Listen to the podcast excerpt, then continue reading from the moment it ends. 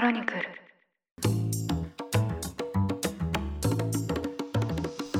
おはようございます。9月1日木曜日ニュースコネクトあなたと経済をつなぐ5分間パーソナリティの野村貴文です。この番組では1日1つ5分間で世界のメガトレンドがかかるニュースを解説していきます。朝の支度や散歩通勤家事の時間などにお聞きいただけると嬉しいです。さて早いもので今日から9月となりました。今年もですね残すところ4ヶ月となりました。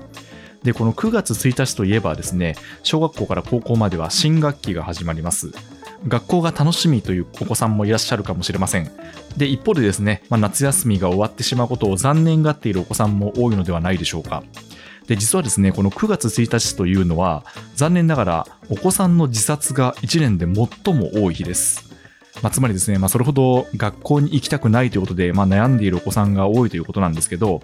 まあ、こういう時はですね、その親御さんの立場からすれば、お子さんが普段と様子が違わないかどうか、まあ、特にこう気を配るっていうのがですね、大事になってくるのではないかなと思います。でそしてですね、まあ、これからこう学校に通う生徒さんの立場からすればですね、まあ、このニュースコネクトを聞いてくださっているかどうか分かりませんけど、まあ、本当に辛い時は、あえて少し逃げてみるというのも手かなと思いまして、で、まあ、ちょっとですね、いい距離を取りながら、そろそろ行ってもいいかなと思ったら学校に行くっていうのもですね、一つの選択肢かなと思います。まあ、皆さんの学校生活が実りあるものになることを願っています。さて今日は訃報を取り上げます。ロシアのタス通信はおととい30日、ソビエト連邦の最後の指導者、ミハエル・ゴルバチョフ氏が亡くなったと報じました。91歳でした。ロシアのプーチン大統領は、ペスコフ大統領報道官を通じて、深い哀悼の意を表するとコメントを発表しています。また、各国の首脳からも、ゴルバチョフ氏の死を悼む声が寄せられています。アメリカのバイデン大統領は、冷戦で米ソ間の緊張が高まる中、現状とは異なる未来が可能であるという想像力を持つ、稀有なリーダーだったと称しました。日本の岸田首相も昨日31日の記者会見で、米ソ間で歴史上初めて核兵器の削減に合意し、冷戦を終結に導いた人物だと、ゴルバチョフ氏の功績を称えました。その他、イギリスのジョンソン首相、フランスのマクロン大統領、国際連合のグテーレス事務総長など、様々な政治家や要人が弔意を表明しています。このゴルバチョフ氏の功績を振り返りますと、第二次大戦後の1947年から89年まで続いた東西冷戦を終結させた立役者として評価される人物です。1931年に現在のロシアの南部で生まれまして、ソビエト連邦共産党の要職を務めた後、54歳の若さで最高指導者である書記長に就任しました。その後、ペレストロイカと呼ばれた政治改革や、情報公開を意味するグラスノスチなどを推進しました。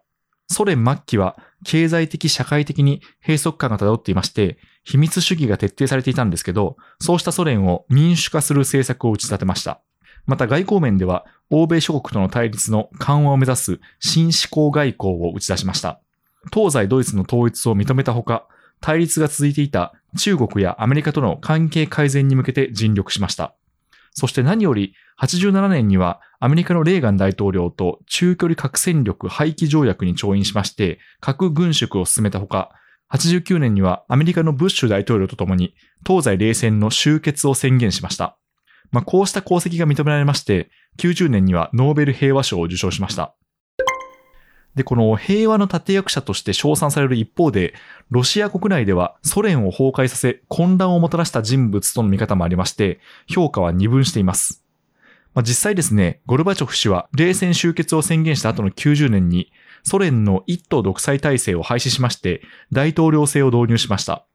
そして、最初のソ連の大統領となりまして、さらなる民主化を推進しました。ところがですね、民主化によって情報公開や言論統制などが緩和された結果、ソビエト連邦を構成していた共和国から独立の機運が高まりまして、91年にソ連は崩壊します。まあ、こうしてですね、国内で混乱を招いたことから、ゴルバチョフ氏は国内での求心力を失いまして、政界からの引退を余儀なくされました。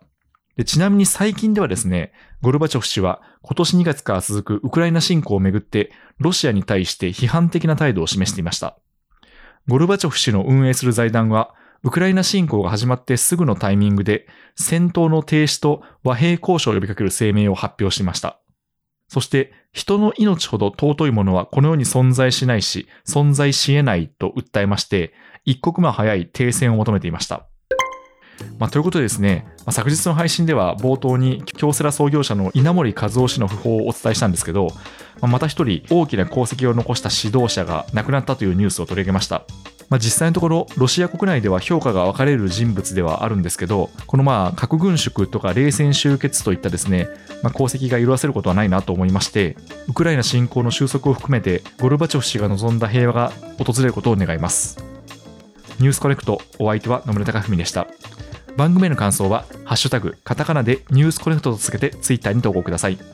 もしこの番組が気に入っていただきましたらぜひフォローいただけると嬉しいです。それでは良い一日をお過ごしください。